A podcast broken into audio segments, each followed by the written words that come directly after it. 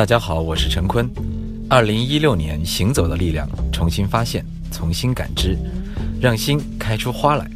一个人的时候，和我一起在荔枝 FM 收听坏蛋调频《行走的力量》特别节目。呃，今天是我们行走力量正式开始的那个第一天，所以我希望大家打起精神来。那现在我也让大家认识一下我们的团队。呃，首先我从我的左手边开始介绍我们的项目策划，还有那个媒体总控由我们的工作人员十分。大家好。然后他左手边的是查理，查理出来，这是我们的项目总执行。然后再过来是格格，格格，他负责我们的宣宣传。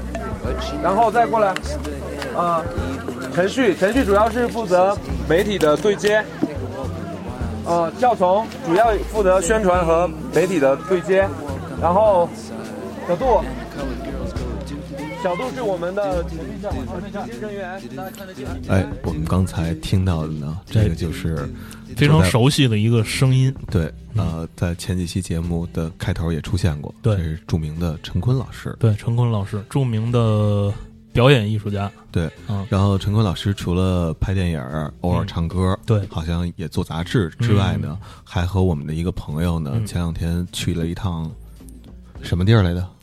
呃，那个叫雅拉雪山，欢迎贺宇老师。啊，鼓掌。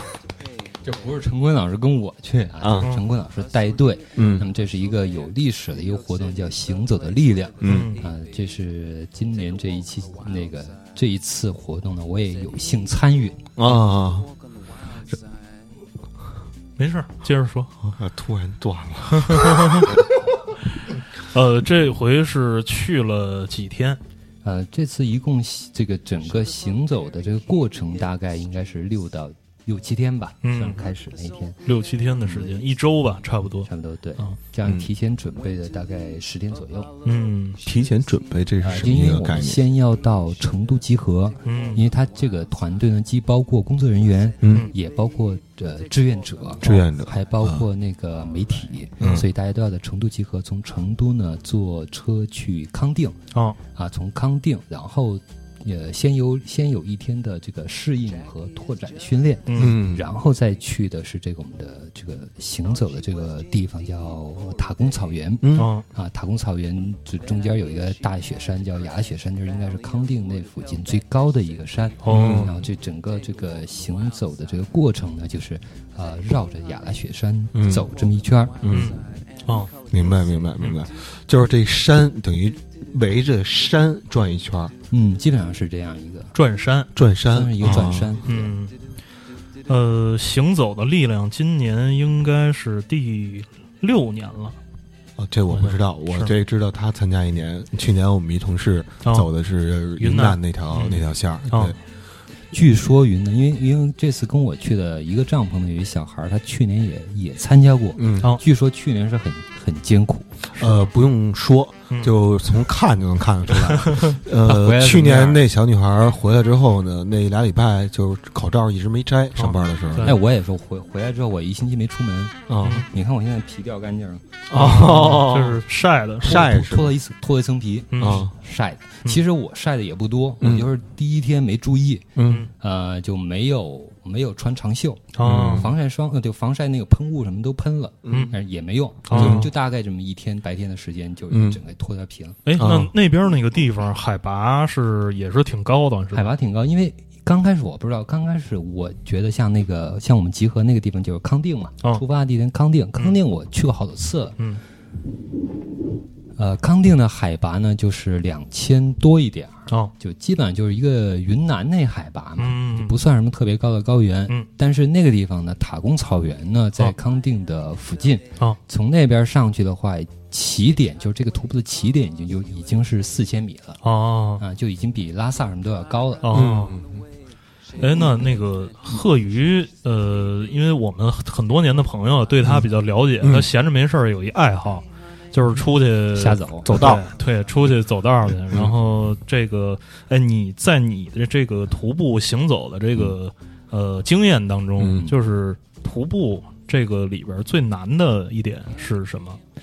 最难的一点啊，你要说如果从体力上来讲，嗯身体上那个来讲的话，最难的一点可能就是在，呃，比如说过垭口，哦，就走到最高海拔这个过程，爬升的这个过程，嗯。其实是最困难的。嗯。然后还有的地方，有的垭口它可能海拔比较高，然后条件比较艰苦，嗯。有可能有一定的危险，哦。就，这是比较那个什么的。但是实际上呢，还有一个呃挺麻烦的一个地方，哦。就是说有的地方呢，高海拔的地方嗯不不能洗澡，啊，这这是一个这是一个就是特别要命的，是吧？就也不是要命吧，就每个啊人适应程度不一样。哦，嗯那这回去的这些天，是不是也一直没洗澡？这这这回应该创了我的一个记录。是吧？我之前就是在出去玩的时候，在运动那种过程中，嗯最长没洗澡的大概就四天。四天。就去也正好一年前，啊。去年十一的时候去那个呃乞力马扎罗，啊，非洲。对，嗯。然后本来那个当然那个本来应该是五天不能洗啊，最后一天我是那个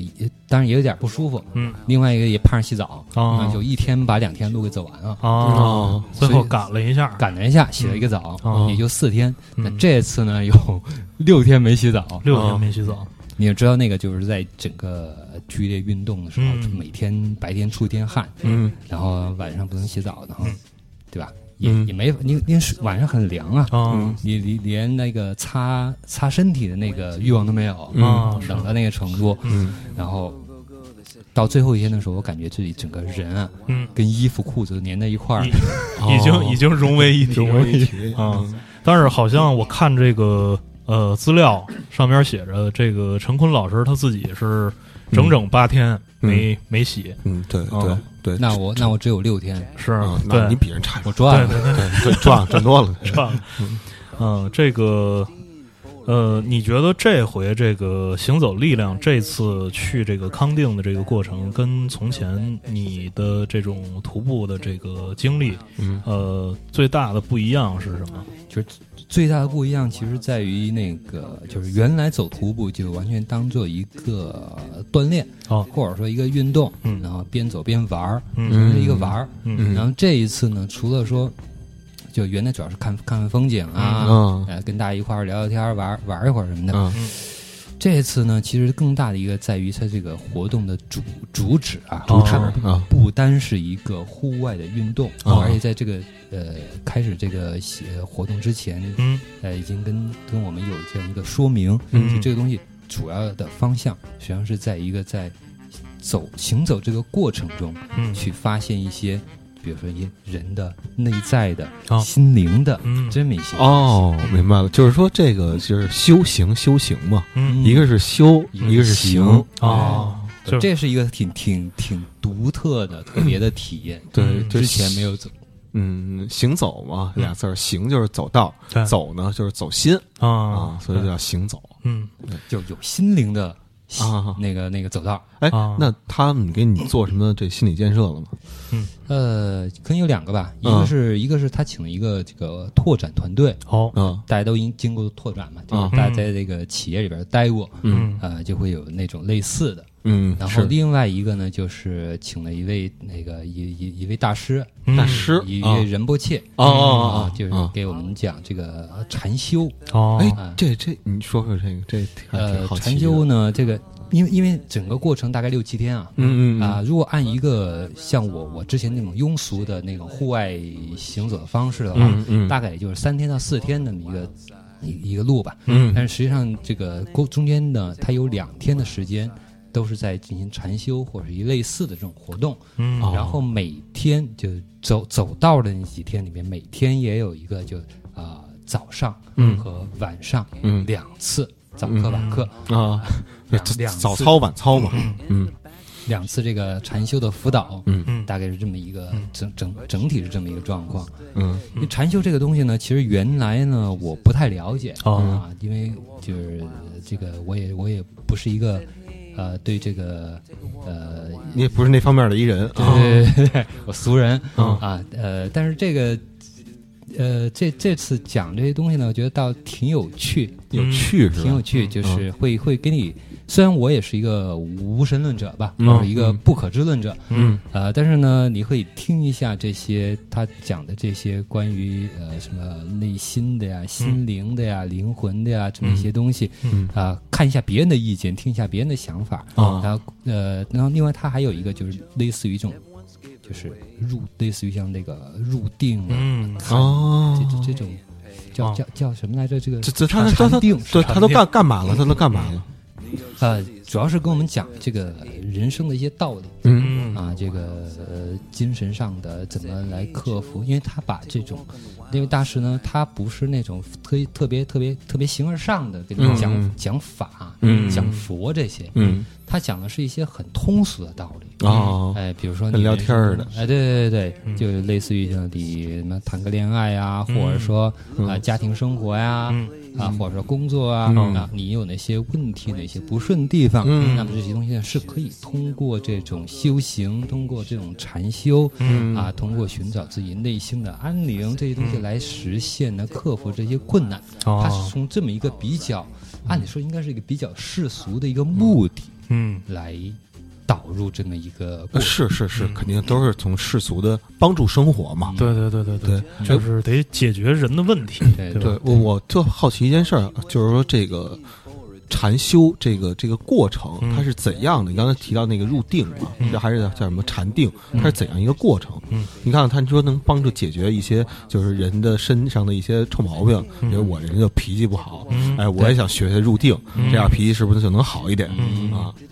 是？他是这个在在在先先是大师讲一段啊，嗯嗯嗯。讲大概一个半小时，嗯啊，讲完了之后会留一点时间，嗯。他给每个人啊就发了一朵花儿。嗯。啊，发一朵花儿。紫色的花儿。嗯。哦。啊，然后你呢背着这朵花儿上路。哦。啊，就把花儿给插在背包上一路哦。走，然后哦到了那个修行的时候呢，就把花儿拿出来放在那儿，也嗯。就禅定的时候就开始那个集中你的注意力啊去凝视那朵花。嗯。因因为我呢，在这听了他一些，但另外我呃，本来我也是、呃就是为了要拍一些照片，嗯。为了记录一些，嗯。可能有的地方也漏听了，嗯。啊，大概的意思就是你大概有大概有一个五分钟左右时间哦嗯。去集中你的全部注意力，嗯。把眼睛盯在这朵花上，嗯。但是呢，又不能让自己的分神儿走神儿，哦呃，对，所有的精力在这上面。嗯啊，过了五分钟之后，嗯。大师就敲一下这个一个盛满的水的一个一个一个盆儿什么这个法器之类的，嗯嗯咣啊，哦，然后把你从这个这种冥想里边给唤醒出来，哦。啊，稍微休息一下，啊然后再次集中你的注意力，啊盯着这一朵然后再咣，啊对，大概然后再一想，对大概再咣，每次五分钟，一共三次。哦，对，咣咣咣，这三下，对，这个呃，因为这就是这个东西其实就是我我想问你，你在这个凝视这花儿的时候，你你你你脑子里边是是什么状态？其实其实我没花儿，啊。因为因为那次第一次那个什么时候，我我去去那个什么去了，就是发花的时候，对，啊。发花的时候就是我没领到花儿，啊。然后以后呢，我觉得嘛，有花无花，其实对吧？心里有心里有花，手里没花，啊 对，没关系，没关系。我可以临时任何一样东西哎来集中我的注意力，来嗯尝试这么一个过程。啊对。所以我就盯着一棵草，哦，草到处都是。对对对对。对，我随意任任意的每次就盯住一棵草，嗯。然后盯它五分钟。哦，其实这事儿对我来说好像不太难，不太难，是。因为因为因为发愣嘛？对对对我我我擅长啊这事儿，对啊发呆谁不会？对嗯啊，哎，但是有也有一种说法是说，你盯着一个东西呢，嗯长时间的看着，其实可能你的精神就可能游移走开了，哦是哦是是有这么一个说法，嗯对吧？对，因为人在这个始终保持，因为呃，大家可以回想一下那个自己上学的时候，然后一堂课，呃，最早最早，我记得我小时候一堂课是四十五分钟，对，我后来是，对，后来上了中学之后，好像那堂每一堂课就变成四十分钟了。嗯呃，为什么定四十五分钟？就是说，嗯那个根据当时的这个科学研究结论，啊就是说这个这个儿童啊，他嗯那个集中注意力在一件事情上，啊可能最长最长也超不过这个四十五分钟。啊但是实际上呢，我们在上课的时候经常走神儿啊啊。这个走神儿的概念是什么呢？有可能老师一上课就是说那个上课了，然后同学们起来然后老师说同学们好，然后下边说老师好，说啊坐下。今天我们讲什么什么什么。然后一开始呢，你把书本打开，然后嗯那个拿着笔盯着老师，然后听他讲什么。但是听个几分钟之后，嗯。呃，有可能是因为一个什么眼前飞过一只苍蝇去了，啊。然后可能眼睛就盯着这个苍蝇，然后这个苍蝇就趴在那个玻璃窗上了，嗯你就看着那玻璃窗，透过苍蝇，你看到外边的树，嗯，蓝天，啊。对，蓝天，然后就想，哎，你说这个树夏天它这个叶子还挺多的，到冬天这叶子就掉光了。嗯冬天天也冷了，然后家里就该生炉子了。生了炉子之后呢，好多这个人就开始买冬储大白菜。嗯、然后就是从从甭管老师讲的什么，然后这个就是大白菜，对，然后就就拐到什么冬储大白菜啊，冬天那个就是家里边什么烧煤球啊什么的，就是想想到这些东西去了。然后就是说冬天下雪了，然后操场上那、有积雪，大家下了课可以出去打雪仗。然后那个想着想着呢，就因为教室太热，然后这就开始出汗，说这个，然后这时候老老师就说了，说说那个谁，楚志勇，你干嘛呢？你想什么呢？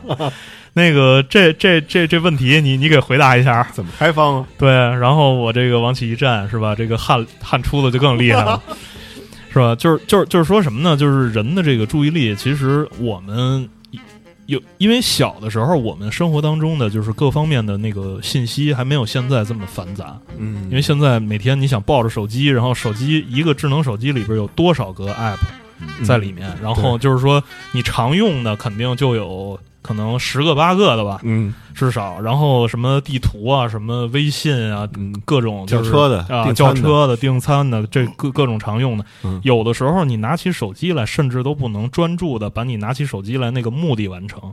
哎，真是，对吧？嗯就是说我拿起手机来之后呢，就是习惯性的，就是说你脑子都没想，那种神经条件反射似的，啪一下把微博或者微信打开了。嗯打开之后呢，就是自动的，就是你手指头自动的就点到朋友圈，或者说那个往下这么一刷新，嗯刷刷刷刷刷，刷完了之后，那个就是哎没劲，然后那个一锁屏，然后就把手机搁那儿，说哎，我刚才把手机拿起来干嘛？哦，有人给我打电话，我要我要回个电话。然后拿起来之后呢，就琢磨那个现在这个这季节啊，我还缺一件 T 恤，然后就打开淘宝，然后这个就开始刷，刷完之后呢，说我操没有合适的，然后拿一锁屏又搁下了，哎，我那电话怎么还没打呢？对吧？就是这种事儿每天都在发生。然后你你在这个，比如说呃，给你提要求，你要在五分钟之内凝视着一朵花儿，然后那个这时候脑子放空的凝视着一朵花儿。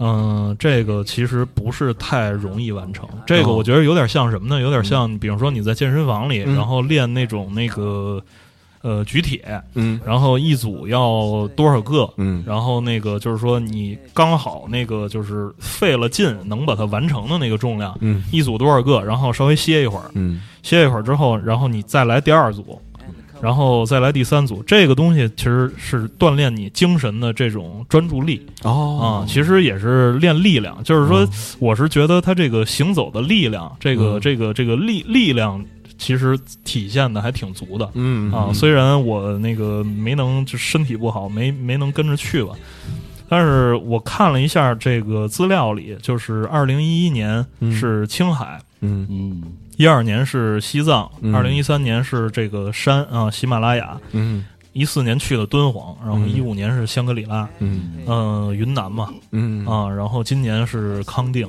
嗯。嗯，哎，这些地方是不是就是呃徒步爱好者经常去的一些地方？呃，应该是，可能就缺一个新疆了。哦。就因为中国那个徒步线路最漂亮的地方，或者嗯。也可能难度比较大的地方，可能就是整个西部这一片儿。啊呃，新疆、西藏，嗯。呃，以及挨着西藏的其他几个省藏区，嗯。嗯呃，那个青海、四川、嗯云南这几个地方藏区，哎，他说那几个地方我还真都去过，但是哦。可能我走的那些线路跟他那个地方还不太一样，嗯。但其实八九不离十。嗯。呃，青海我去过那个青海湖那边儿，哦那个绕青海湖一圈儿。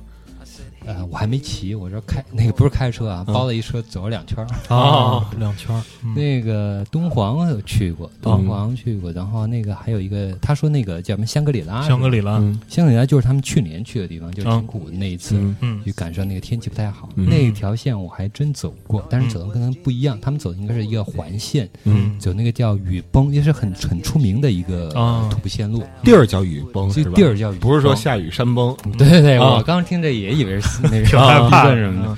他雨崩呢，还是在那个叫什么雪山没梅里梅里雪山就是梅里雪山有一个村儿叫雨崩村。哦，啊，呃，应该可能是我就估计是藏语的一个音译。嗯嗯然后呢，我走那条线路可能相对比较简单，走三天，嗯就是进去一天，然后爬再到里面之后爬一个神湖，嗯然后当天回，然后第三天再、再出来。嗯他们走那条线路，我具体没问，应该是比这比这个要困难一些，因为还要扎营。啊，他们应该走、我听说呃，走了一圈儿吧。嗯啊，明白。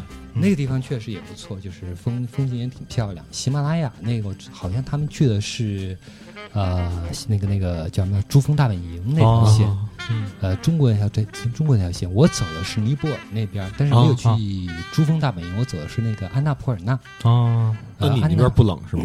嗯，你走那边就不冷是吧？其实也冷，也冷啊。你到了一个海拔，到了那个海拔高度都冷。像这一次就是嗯你在路上走的时候啊，啊，就别人在路上走吧，你在原地歇着，嗯。太阳晒的你这边，嗯。晒你右边，嗯。啊，你右边特别热。发烫，啊哦。同时你的左边发冷，哦哦。所以我们在那儿晒太阳是翻面晒。哦，就跟烤串儿似的，烤到一定程度得翻一面儿，要不然你右边糊糊了没熟。左边冰的还是？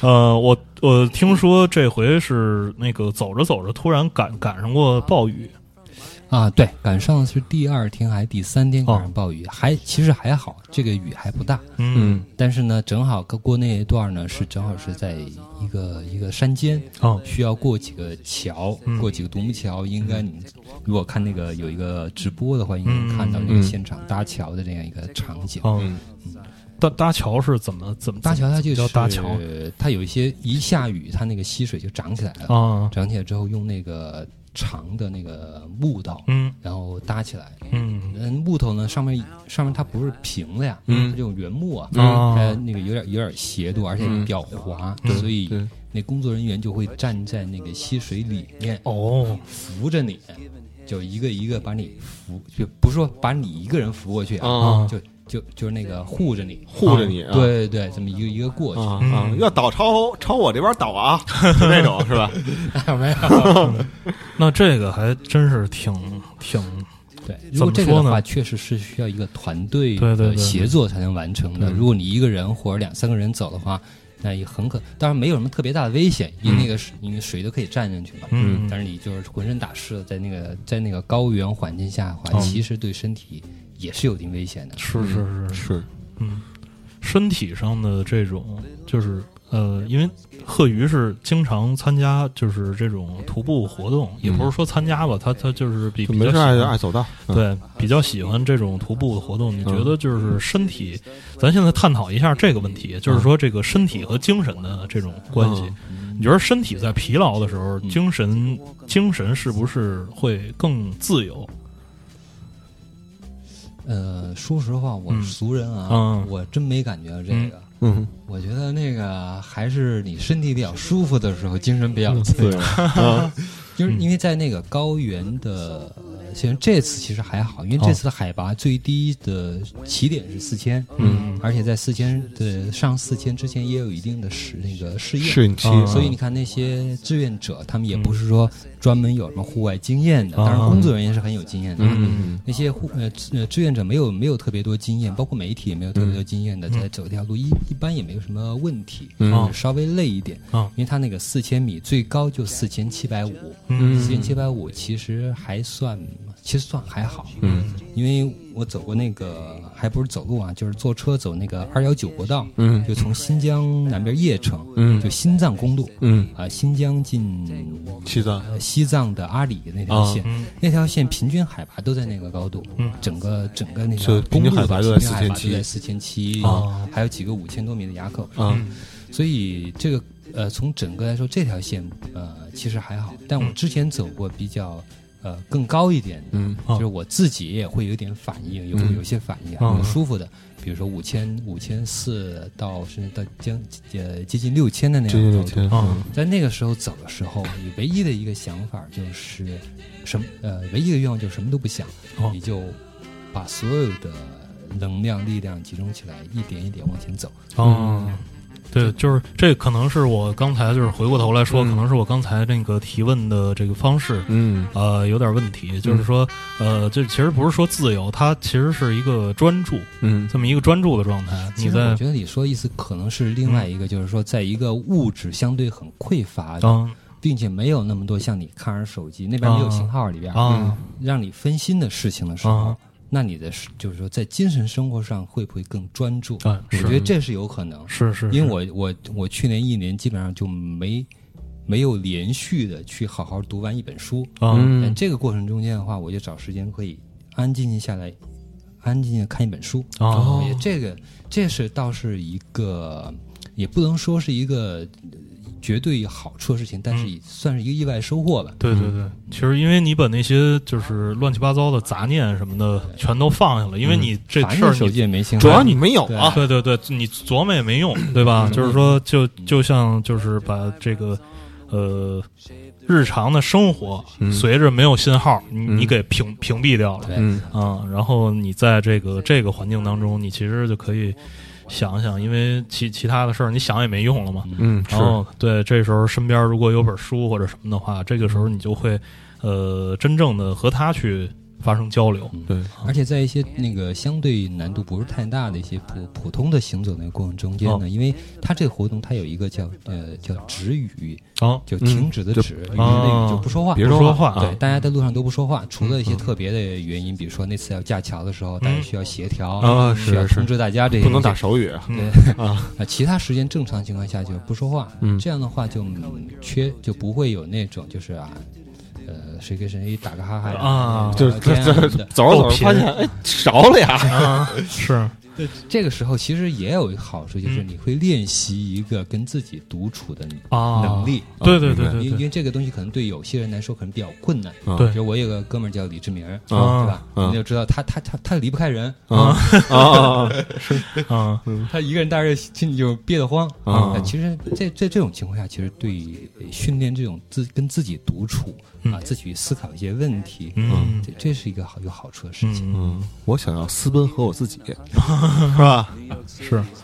因为人人如果能学会自己跟自己待着，然后就是能在这种状态下能够自足，嗯。呃，这个他的就是出门跟人去打交道，他的嗯心态也会、也会比较平稳，因为他知道我要什么。嗯。啊，我们有一个著名的朋友叫尤洋，他嗯。从前有一句名言，就是就是上半句这都不重要哎，那些都不重要，最重要是你自己知道自己要什么。嗯啊，这个现现在就是回过头来想想这句话，因因为那时候我们其实都当玩笑，玩笑都当玩笑，但是现在我越来越觉得，很有哲理，，对他他他这句话说的挺棒的，就是人知道自己要什么，其实是一个特别重要的东西。对，要不然你就是很多年你就浪费过去了，对，对，所以行走也是嘛，嗯。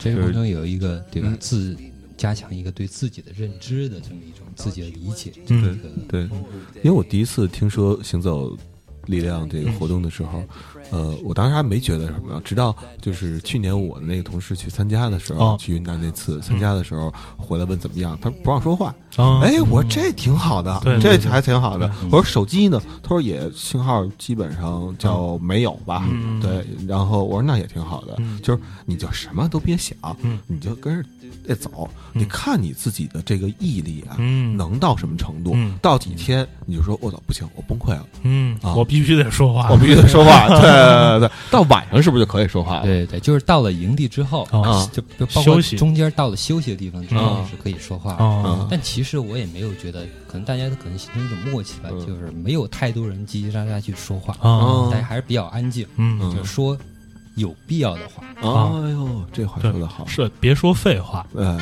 嗯，都别废话，都别废话。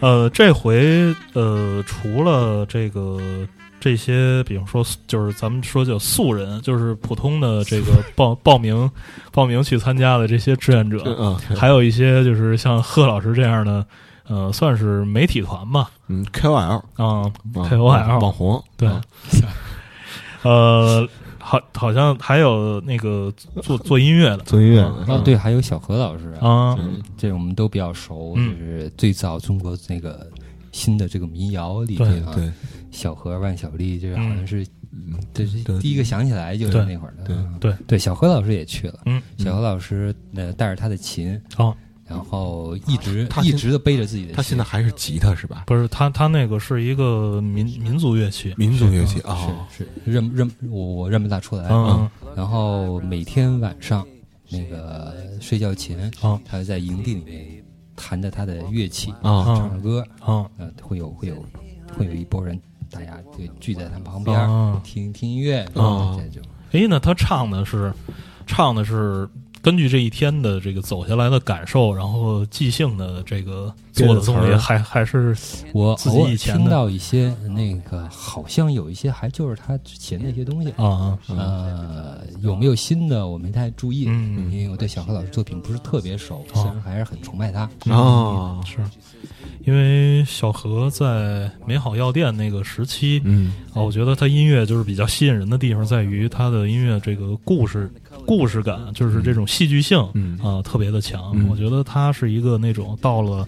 呃，一个不同的环境当中，它就是能生发出根据这个环境生发出一些灵感的这个，呃，而且这么一个艺术家啊，而且据说小何老师要根据这一次行走的这个经历，包括在路上录制，因为他、他的助理一直扛着一个麦克风，哦，在录这个过程中的所有的声音，嗯呃，主要是这个整个行走的大自然的声音，嗯或者其他的一些东西，嗯他要不以这些东西为素材，嗯来来做一张专辑，嗯据说是这样。哎呦，这特别棒！这台湾呀，有一个公司叫蜂巢唱片，哦他们当年出一张专辑叫《台湾的话》。